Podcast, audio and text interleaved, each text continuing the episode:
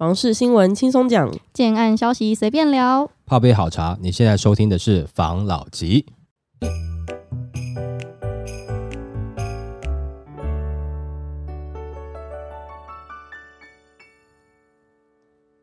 关心你的房事幸福，我是房老吉。我是大院子。七月三号呢，租金三百亿的补贴即将要上路了。嗯大家是不是以为我要分享三百亿租金补贴的细项？没有，那个大家上网查都知道。嗯我今天要分享的是，你要怎么样巧妙的运用政府的这项政策，来帮助自己达到另外一项对你有利的目标呢？我看到一则新闻，来跟大家分享一下。好，这则新闻呢是租屋退房恶意不退押金，这个网友他出了一招妙招，让房东立刻就问他汇款的账号是多少。嗯反正就是一个知名的网红作家，他有发文来分享自己租屋的亲身经验。他透露退租跟房东点交，没想到房东夫妇完全没有带他们的押金，空手而来，然后开始嫌东嫌西的，认为他们必须将房子回归到原状，按价赔偿自然损毁。最后他当下退钥匙，不还契约，回去后传了一段话，让房东直接跟他要他的汇款账号。那这作家表示，日前租屋的时候，房东明里暗里表示，希望他们在退租的时候可以重新全市粉刷，请清洁公司打扫窗帘等送洗等等。但是这个作家表示，新版的内政部租赁契约已经把很多对于房客不合理的条件都拿掉了。不过在退租的时候，房东夫妇却没有把他们的押金带来。点交退房的时候，房东夫妇就开始说，认为沙发是新的会坏掉，是发文者没有好好使用是他们的问题。嗯墙壁也要重新粉刷，全屋要请人来打扫，其他大大小小的自然损耗的部分都要他们造价赔偿，而且不断强调，口头上我跟他们说好了，忘记是他们的问题，这点让这个作家非常不能接受，当下就立刻跟房东反映，已经询问过专业的人士了，并且以照片判断这是属于自然的损耗，如果真的要请人来打扫，也可以出一点力啦，就是帮忙分担部分费用。嗯不过房东坚持他们要全出，那这个人就只好把钥匙留下，把契约带走。回家后，这个作家就跟家人一起讨论，他们决定好要出一招。来告知房东，他就可能是赖房东吧，还是怎么样的，他就跟房东说：“房东太太你好，我们已经迁出并且整理完毕，也交付钥匙了，请你在叉叉天以前将两个月的押金汇还给我们。至于你们要求的油漆、沙发等事项，那都是属于使用的自然痕迹，没有恶意涂鸦，也没有蓄意破坏。”我们没有需要负担任何的费用，我们已经打扫完毕，交付给你们了。如果你有需要更干净、更专业、更高标的清洁，那属于你自己私人的需求，我们不需要买单。嗯至于厕所的毛巾架损坏，当初说好的一千元，你们可以从押金里面扣掉，没有问题。嗯我们不知道当初有讲好什么事项，任何的契约，无论是口头或书面，都需要录音或是明确写在契约上才会生效。我们以契约书为主，如果在叉叉天前未收到款项，将视同恶意扣押，我们会采取法律途径。你可以去咨询法律顾问，你这样的行为是否有胜诉的可能。到时候我们的律师费、交通费，为了开庭请假的薪水、餐费等等费用都会加进去，向你索赔。那叉叉天后如果未收到押金，我们也会立刻去合法申请租屋的租金补贴。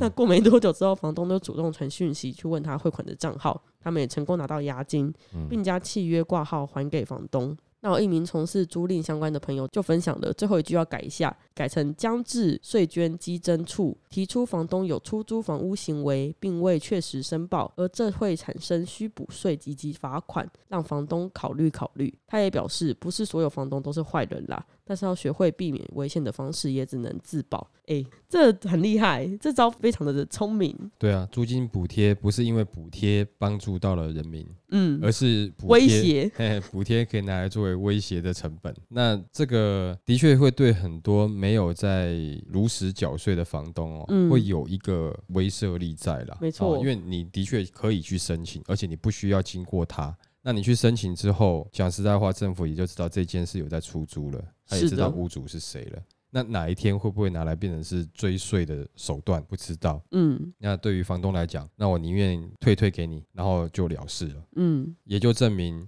其实啊，像现在的状况啊，还是有很多房东他是不愿意去做缴税的啦。哦，然后呢，再来就是也有很多房东哦，其实对于租客来讲，相对的是比较强势一点点。嗯讲实在话了哈。嗯你今天你去买房子的时候，你对到一些建设公司，建设公司它可能还会怕舆论啊，因为有的时候啦被报道出来会对它的损伤比较大嘛。嗯但是你对到房东的话，可能有的人就会觉得说，那这么小的事情不具备报道价值啊，除非说你是特别恶劣、特别特别想出名，不然一般来讲，房东的名字你会不知道啦。嗯不像之前某个很知名的女性房东，新闻一直报道她名字嘛，嗯拍她，除非是像她这样子啦，不然的话，一般来讲也没有那么具备新闻报道的价值，所以好像威慑力就比较小一点点。嗯也就是说，租客他会处于在一个几乎可以说是绝对弱势的状况下了。没错，但你有可能遇到好房东哦，嗯。哦，好房东会让你觉得你感谢天地，因为我遇到一个好房东了。也就是说，在台湾好像好房东比较少呢，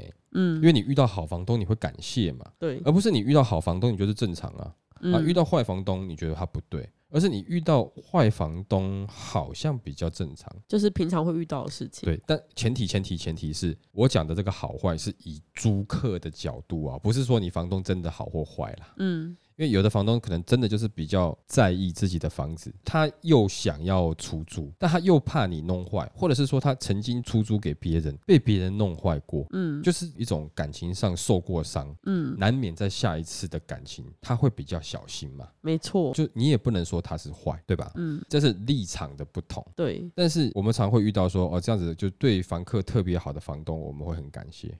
好了，那我们先来换一下，我如果在房东的立场，今天如果我只要是没有如实缴税，我有可能就会被房客这样弄一下哦。好，嗯那今天如果说是好的房客，他也不就是为了要让你退他的押金吗？嗯那我觉得 OK，没问题，你算遇到好房客了，跟你讲理的房客了。可是如果你遇到的是坏的房客，他就是要弄你，该怎么办？那与其这样子，我们当然是希望，如果可以，你去乖乖缴税。但是我知道啦，去缴税你有可能会转嫁到你的租金内去啦。嗯，有可能啊，会让你的房子租起来比较难租嘛，或者说你也可以不转嫁进去，但是你就要祈祷一件事情，你如果遇到的不是好的房客，如果说只是脾气差啦，哈，爱喝酒啦，晚上会闹啦，或是没有好好爱惜你的家具哦，那都还不算是很差的。我们只是想要提醒一下，有一些是集团式的、很特殊的一些坏房客，他会把你弄得痛不欲生的房客，租屋蟑螂吗？之类的。嗯之前也有新闻报道说，房东不能把你的户籍还留在你的租屋处，然后你就把你的房子租给别人了。那这样子有可能有一些相关的信件你收不到，他就把你的房子转卖走喽，就可能弄掉喽。嗯那当然，这有太多的新闻报道，还有相关的手法，有兴趣的自己去查，我们这边就不多讲了。但我今天要讲的是，这个新闻也许它可以从房客的角度出发，但是也可以从房东的角度去自省一下。那你作为房东，也许你的机车只是想要保护你的房子，保护你自己。如果你真的要保护，我觉得你就不能留一个你没有缴税，你只要人家拿出这个就可以让你闭嘴的方法。嗯你不要让自己有这样的弱点，你才能变成是一个比较不会遇到真正坏人的坏房客的房东。嗯那也希望如果你有缴税，那你就好好对待一下房客吧。好，那我也希望我们的房客也都是好的租客嘛，没错最好了，免得，衍生一些很奇怪的问题，那这样总是不好了。是的。OK，好，来下一则。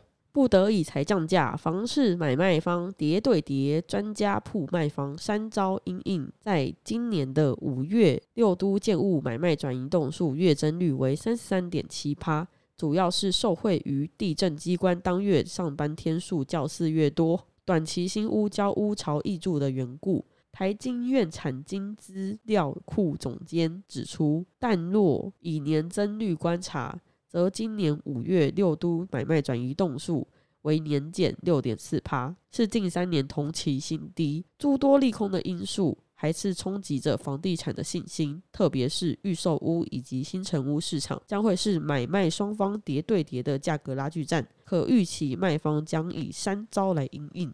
五月六都建物买卖转移栋数月增率达三成，不过年减率减六点四趴，为近三年同期新低。专家表示，主要是反映虽然民众对于抗通膨的房地产信心暂时回升，但是有鉴于下半年还有平均地权条例新法即将上路，总统大选在即，国内的经济放缓等多利空因素拉扯，且市场主力的自助买盘追价态度也偏向保守，况且买卖双方依旧处于磨合期。因此五月包括台北市、台南市建筑买卖转移栋数年减率依旧超过一成。总计二零二三年一月到五月的六都建物买卖转移栋数年增率两趴，仅八点七万栋。如果下半年买气维持二零二二年同期相当的话，则二零二三年的全年交易量预计将会落于二十八到二十九万栋的水准。值得一提的是，房价的部分，专家分析这波的房市景气修正过程，价格支撑力道依然不弱，尤其是二零二三年的农历年后买气锐显回流，让二零二二年第四季开始松动的房价又出现回稳，市场锐有以盘带跌的情况。而平均地权条例修正执法公告正式上路后的买气变化。尤其是预售屋和新城屋的销售率和价格是否调整，将决定未来房价后续的走势。专家认为，未来半年整体的房市景气观望、谨慎以对仍然是主要的基调。特别是今年六月，央行又无预警的第五度对于房市出手，针对六都以及新竹县市第二户房贷上限最高仅能七成，代表政府打炒房政策态度并未因交易量走软而有所松动。此外，短期内市场将由买方来主导，短期内买方态度坚决，价格不降。那针对预售屋以及新成屋市场，可以预期卖方将会以三招来应应，依序为：第一是低总价策略来抢市场；第二是低首付策略；最后逼不得已才会启动降价措施。但是由于先前的房市多头市场，不动产开发商也有累积一定程度的获利规模，加上近三年高价取得土地，以及这波的缺工、建筑材料价格上扬，大幅的推升了营建成本，因此也造成了这些开发商新建案价格要大幅有感的调降是有一定的难度的，恐怕卖方将会采取以拖代变的政策。因此，在买卖双方与房价互相拉扯之下，未来半年房市的交易量仍会不易放大，市场量能确定将持续萎缩。反正他的这个整个新闻呢，就是在讲五月的买卖转移动数非常的不佳。然后，毕竟大家都知道，现在市场是处于比较冷淡的时期。嗯，那在这个买家当道的市场内呢，卖家到底会怎么样去应战？他又提出了三点，其实这三点我们也都聊过了。第一点就是低总价。我们前几周有讨论比较小的平数，那就是低总价产生出来的一个现象。那第二点呢是低首付，就是让您进入的门槛比较低。对。那第三点最不得已的才是降价。对。所以虽然我们前阵子有在讲银行的第五波管制，可能市场上会有小幅的卖压出现。对。但是那是针对投资客，并并不是奸商。嗯。那他在讲的卖方呢，应该指的是建商。建商为主。没错。现在到底是不是有机会可以进市场呢？其实现在。是买方市场没有错，嗯，因为你也可以说卡住的市场了。那我们之前有分享一集，请大家可以去谈价格，谈看看，嗯。那但是也有网友在下面留言说：“你去谈看看啊，你去谈给我看啊。”说他意就是说不太可能降价。那我就在这边也分享一下，的确是有人谈到了，不过这是私底下我给他他的建议，但他也谈到了，也成交了。那我把这个建议呢，也跟网友分享一下。第一个。你去找中小型建商，然后呢，第二个，你去看它的历年业绩。刚好在这房市这两三年涨很快的时候，它刚好没有推案的，哦，刚好可能在规划，因为中小型建商它可能没办法一次推多个案子，可能是一栋卖完了，接着下一个案子。这两三年当中，它刚好是没有推案的。然后呢，它可能在今年或是去年年底开始推案，这样子的建案，你比较有机会去谈。嗯，当然你会说，呃，那看你要的区域啊。对，如果你很挑区域的话，之前有讲过嘛，特别黄金的区域啊，你可能比较不好谈。嗯，但是。是黄金边边或是蛋白，你是有机会谈的。在这个区域内，你当然你要去看它是不是有机会在未来成长。那你选好了这个区域，你去选择这样子的中小型建商，你能不能谈呢？你能谈。嗯，因为第一个，这两三年他刚好没有推案，就是说赚的那一波他没有赚到，对他没有累积到，他就像刚才新闻讲，他最后那一波他没有累积到那个量能。哎，现在有一些可以撑，就是因为他反正我前面有赚一些嘛，我们现在先撑撑看嘛。嗯，这前两年我上面这两三个案子我已经赚翻了，我先撑一下。嗯，那他没有赚到，当然也有些案子是他有推案。但是价格是被短期投资客赚走了，增幅的价格，自己也是只是赚合理的利润的。嗯，这个我们就先不讲，因为你比较难判断了。但是如果说他刚好这两三年当中没有推案，它是一直有推案哦，可能它推案的间隔是一案结束接的一案，可能上一段结束是在两年前，下一个案子开的时候刚好是在去年年底、今年年初，它就会有一个上一波可可能该赚的它没有赚到的一个状况。嗯，那这样子的建案，你有没有机会去谈呢？可能有啊，中小型建商他也希望案子能够卖掉啊，他会不会比较有压力呢？会啊。啊，他也应该知道很多大型建商这个时候比较能撑嘛，因为他们可能前面赚了不少嘛。嗯，我要跟他们撑吗？就不一定了嘛。所以你在价格上是不是会比较好谈？会啊。你要找谁谈，在哪谈，这个是重点啊。你不是 随随便便找十大建商，然后谈这个核心区域的案子，你在那边谈，他根本不跟你谈啊，一脚踹出去哦。你总是要找一个比较对的方式，比较对的地点去跟人家谈嘛。没错。那当然找的对象也很重要啦。对啊，就跟谈恋爱一样嘛。没错，没错，没错哈。所以那这位网友，你觉得都不可能？那我要让你知道是有人谈，但是也真的是成功了，好吧？OK，那大家就用这个方式去谈看看吧。前提是你真的有自住的需求，那当然也希望你谈到你能够接受的价格吧。OK，好，来下一则。打炒房上路，房市专家表示苦了年轻人，房市已成高价跌、低价涨的畸形现象。平均地权条例在七月一号上路。房市趋势专家痛批，房市目前的走势就是在盘整中呈现高价跌、低价涨的畸形现象。政府完全是防堵的治标政策，而市场也已经提前反应，其实利空已经钝化，对未来房市走势影响有限。苦了年轻人，等不到房价下跌，预测下半年会是以盘带跌的走势。平均地权修法五重拳打房措施，包括了禁止预售屋及新建屋换约转售。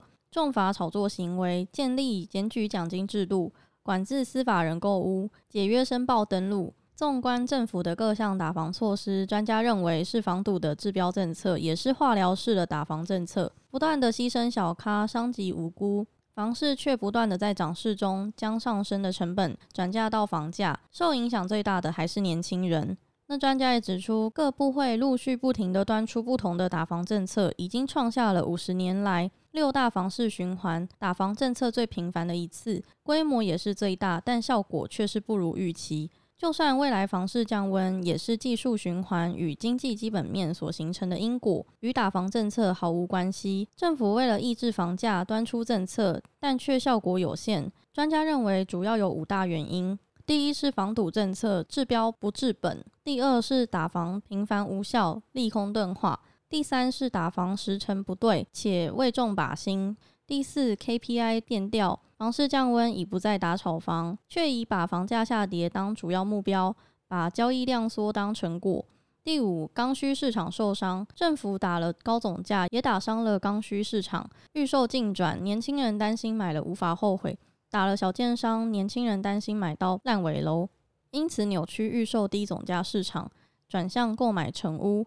也因年轻人预算有限，成屋就越买越小，越买越旧，越买越贵。那专家预测下半年房市的走势将是会以盘带跌，主要有五大原因：第一，经济基本面不利房市再有上涨空间，全球经济因升息末端已影响经济增长。台湾经济基本面也因出口减缓而面临连三季负成长的窘境，对房市景气产生联动性的大力影响。第二，技术循环面处于陌生段的脆弱期，房价于二零二二年下半年开始进入陌生段尾端的脆弱期，较经不起利空的袭击，随时都有反转向下的危机。第三，两岸地缘政治局势紧绷，两岸地缘政治影响高价市场。房市买盘容易观望。第四，营建成本居高不下，房价下跌也难。缺工、缺料，再加上 ESG 减碳设计要求提高等因素，也使得营建成本在这三年来大幅增加。政府已将二零五零近零目标入法，预计最快二零二四年开始收取碳费。首波征收的对象包含了两百八十七家排碳大户。钢铁、水泥、石化、半导体产业都在列，因此大幅推高房屋的建造和维护成本，房价下跌不易。第五，总统大选前房市不易大涨大跌，选前房市除非面临主升段，否则通常盘整居多，大涨民怨也随之高涨，大跌对产业经济也会受影响。因此政策会随时机动调控，盘稳或是小跌是政府最理想的方针。那专家表示，目前的房市走势就是在盘整中呈现高价跌、低价涨的畸形现象。富人在房价高档政策不友善的情况下，采观望态度，甚至资金不断流出海外。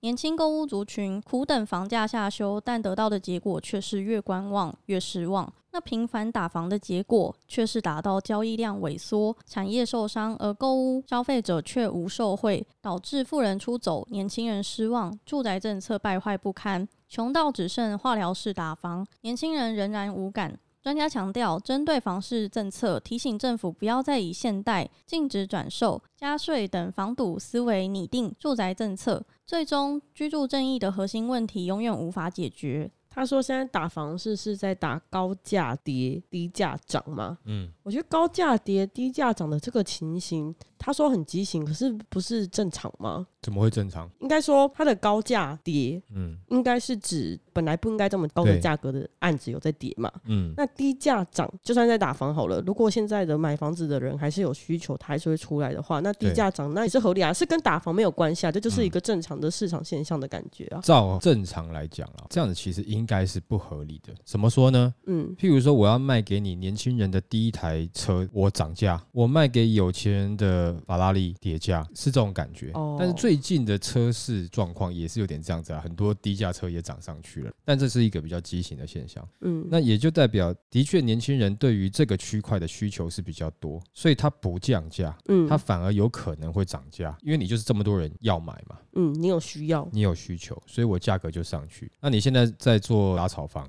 事实上感觉也没那么打炒房。你现在变成是豪宅市场，它现在冷掉了。嗯，那豪宅市场呢，就变成是好像有稍微在松动。那这样最后呢，豪宅市场这些人呢，他顶多我就不买，我又不是没房子住，嗯而且我手上也搞不好已经很多间了。但年轻人他买的并不是豪宅，只是自己的自住宅。嗯，小三房或是两房，但是小三房或两房却涨价，让他更难买，这是现在他讲的一个畸形的状况。嗯好吧，那我们就先针对专家讲这几个点来聊一下吧。第一个，他说政府的防堵政策治标不治本，的确啦，因为你就只是去堵住人家，想然后增加他买的难度，嗯，但是有能力买的，或是只要在这个状况下是能够获利的，有钱能买的还是能买啦，他没有在管你的啦。那你真的到时候堵不住也没有用啊。根本的原因是你的年轻人该享有的住宅数量不够，然后再来是回到最溯本追源呐、不就是土地地价太高吗？嗯然后再来某些很小部分、很小部分的一些政治人物跟建设公司是有一些比较好的交流嘛？嗯那这样子的话，这个本你没有去处理也没有办法啦。那第二个就是这段时间哦，打房很频繁，这种哦会不会造成利空钝化？我也觉得会，就像是放羊的孩子，对这种像是对岸整天说要打过来，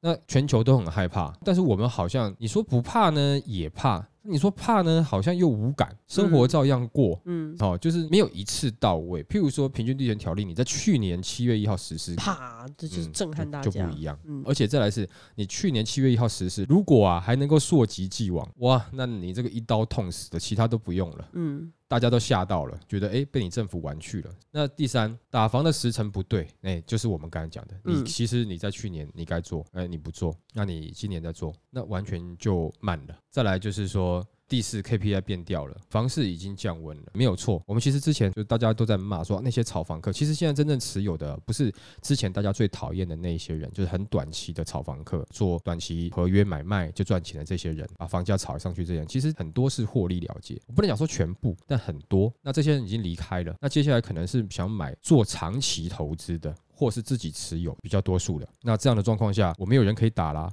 那不然我打个房价好了。但打房价这件事情，有的人会说它没有用，但是以一般民众来讲，会觉得开心，因为房价下来，我就有机会买。但最终的问题是，如果我政府带头把土地标售的很贵，啊，建商要去盖，然后你又把建商的价格打下来，请问一下，亏本生意没人做啊？你叫他跟你官商勾结，杀头生意有人做啊，但是你叫他亏本他不做啊，那你能够下杀的幅度不是还是有限吗？嗯那得到的结果，我们之前有讲嘛，建设公司它可能会在新的一些区域啊去做新的从化区啦，或者新的区域周遭啦，去开一些新的案子，那价格比较低。对啦，事实上是很有可能这样子，没有错啦。那大家就可能有总价、单价都比较合理的房价可以去买了。但这些地又怎么来的呢？难免会让大家去想一下。这些建商怎么知道要去找这些地啊？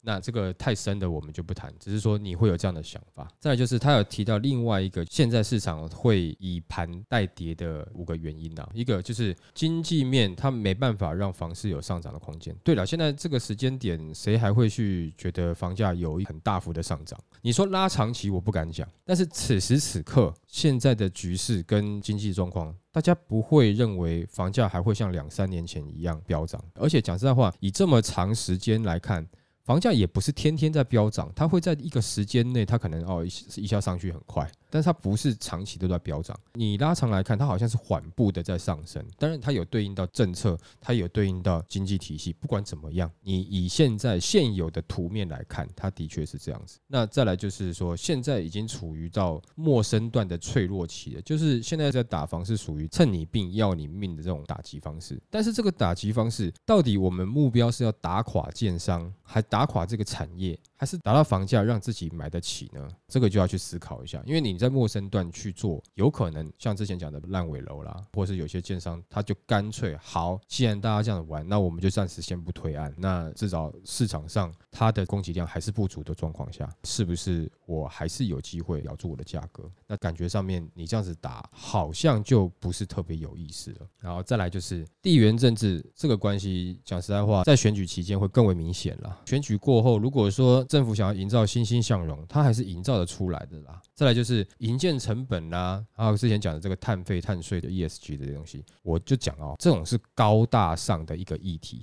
没有错，它不是占整个房价的多少趴，它是占你营建成本里面的十五趴上下。但是这个十五趴到底是哪里来的？呃，也不知道。这可能厂商大概讲讲粗抓了。而且再来是 ESG 的碳税呢，在现在营建业它也不在第一波的课税或者是说收这个费用的范围内，但是它的相关产业可能会有嘛。那再讲另外一个，就是能源这个东西不可能不用到嘛。电力公司，你不可能跟这些无关，但也许是一开始小幅的一点一点一点，慢慢会不会加上去？有可能。再来另外一个是你营建成本，如果说低不下来。以一个很简单的心态来讲，我不是工人跟我收一块钱，我就跟你收一块钱呢。工人跟我收一块钱，我是跟你收三块钱。当工人收两块钱的时候，我是跟你收六块钱呢。风险我要担啊。但是这是可能是建商的看法，但是一般人会觉得说，为什么他给你一块钱，然后但是你要跟我收三块钱，这种感觉会不高兴嘛？但是当有问题的时候，你还是会希望建商能够负责嘛？所以这个就是两边在拉扯啦。那我刚才讲到高大上的议题这件事情，是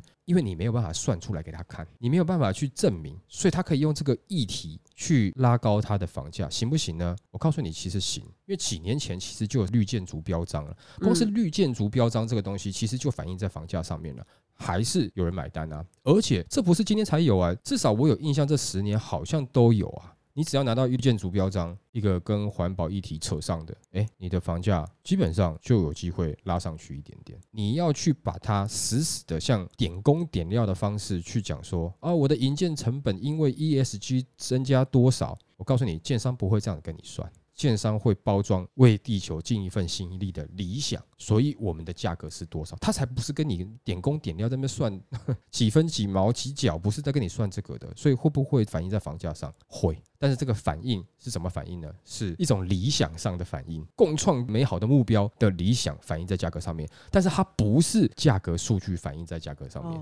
碳税是大家的共业啦。对对对对对，嘿。那最后就是他讲到总统大选，反正只要遇到总统大选，不都是这样子吗？你不去做这样的事情，就是压抑一下房价，打击一下房市，那你要怎么选举？就是比较难选嘛。但是他上面讲的这些东西，我觉得他的立场应该也不是说，那干脆这些都不要做啊。我觉得他的意思是，那你为什么不在对的时间做呢？嗯，没错。譬如说，今天我女朋友很爱我，嗯，对我整天对她又踹又打，等到她爱上别人的时候，我才跟她说。其实我爱你，我要跟你求婚，不是一切就太晚了吗？你不在对的时间好好珍惜。举这个例子烂到不行。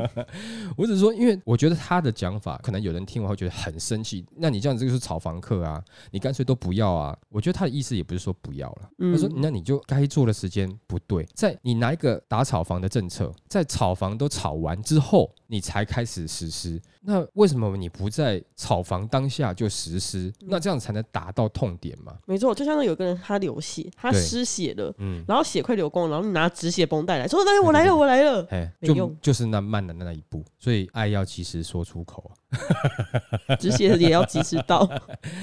他上述分析这些，其实大部分呢，我都是算蛮认同的啦。但是只是有一些小小的点，可能看法稍微不一样，但是也没有太大的差异啦。不过我觉得一个重点就是，该实施的没实施，拖到现在，真的是力道变弱了。